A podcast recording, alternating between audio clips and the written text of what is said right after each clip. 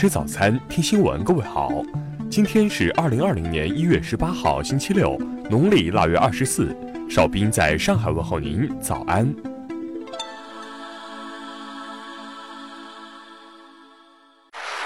首先来关注头条消息：国航空姐闭馆日开车进故宫炫耀，网友怒了。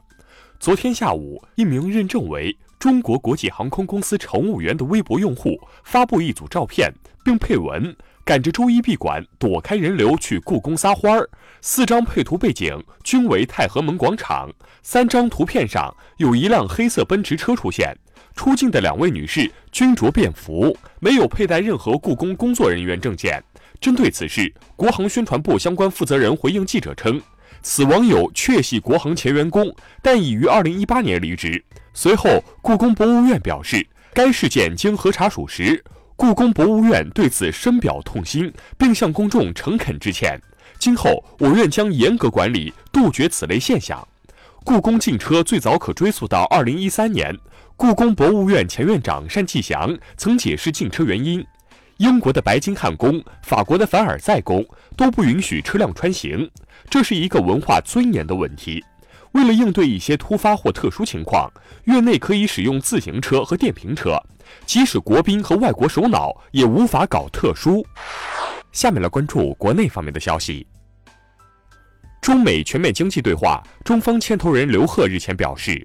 第一阶段协议签署后，当务之急是推动协议顺利落地，对此双方是有共识的。针对近日美国军舰再次过航台湾海峡的情况，外交部十七号表示，中方密切关注，并且全程掌握美国军舰过航台湾海峡的情况。经初步核算，二零一九年全年我国国内生产总值为九十九点零八六五万亿元，稳居世界第二位。人均 GDP 首次站上一万美元的新台阶。截至二零一九年末，中国大陆总人口突破十四亿人，为十四万零五万人，比上年末增长四百六十七万人。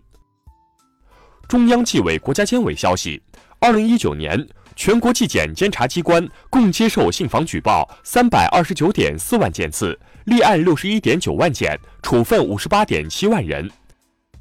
交通运输部昨天表示，省界收费站撤站过程中，各地客车的通行费收费标准没有调整，同时已督促各地严厉查处借机违规涨价的行为。近日，邮政业寄递安全监督管理办法发布，办法提到，提供寄递服务的场所应进行全天候视频监控。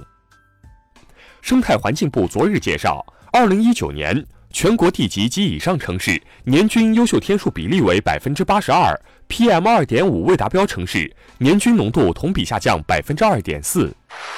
下面来关注国际方面的消息。联合国十六号发布报告称，预计二零二零年全球经济或增长百分之二点五，东亚仍是全球经济增长最快和对全球增长贡献最大的地区。美国中央司令部周四透露。伊朗早前发动的火箭弹袭击，致十一名美国军人因脑震荡症状接受治疗。此前，特朗普曾称无人伤亡。俄罗斯总统普京十六号表示，修改宪法将不会影响宪法基础，俄仍将是总统共和制国家。日产汽车公司十六号向东京证券交易所提交报告称，前董事长戈恩挪用日产方面的资金达四亿日元以上。德国媒体近日表示，未来十年，德国社会老龄化问题将会明显加剧。到二零三零年，退休老人将增加三百万人。希腊财政部十五号宣布，希腊二零一九年国家财政基本盈余（不包括偿债成本）为四十九点六亿欧元，比预算盈余目标高出五点六亿欧元。日本气象厅十六号表示，自一九六一年搜集气象数据以来。二零一九年十二月的降雪量为史上最少，气候变化导致冬天天气温暖是原因之一。日前，韩国法院裁定，在处理世越号沉船事故负担的费用当中，约百分之七十应由世越号船主于炳彦一家负责。下面来关注社会民生方面的消息。核心期刊刊登主编十岁儿子散文一事有新进展。十七号，山西省社科院表示。目前涉事杂志已全面整顿，对于主编的调查正在进行中。十七号，浙江台州警方表示，二零一九年以来，台州公安机关成功打掉重大民族资产解冻类诈骗团伙四个，查扣涉案资金四千多万元。惠州一家庭妇女以帮人买学位、代办户口迁移等手段，用高额利息为诱饵，诈骗熟人近两千万。近日，当地法院判处其有期徒刑二十年。十六号凌晨，长江水域江陵县文村夹段，一艘小型三无塑料船翻沉，船上共有五人下落不明。截至目前，翻沉船只已被打捞上岸。近日。河北安国一男子与岳父一家发生争执，行凶致一死三伤后自缢身亡。目前，该案件正在进一步侦办中。最后来关注文化体育方面的消息。十七号，CBA 联赛第二十八轮，福建队一百一十三比九十七战胜八一队，北京队九十一比八十七险胜深圳队。德国转会市场日前发布了近十年来收入最高的前十名运动员榜单。拳击巨星梅威瑟和足球运动员 C 罗、梅西分列前三。日前，首届“一带一路”汉学与文化发展论坛在京举办。此次论坛聚焦汉学研究，旨在增进“一带一路”文明互学互鉴。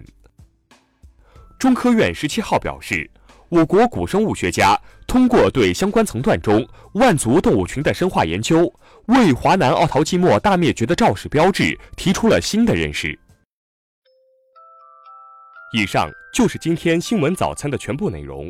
如果您觉得节目不错，请点击再看按钮。咱们明天不见不散。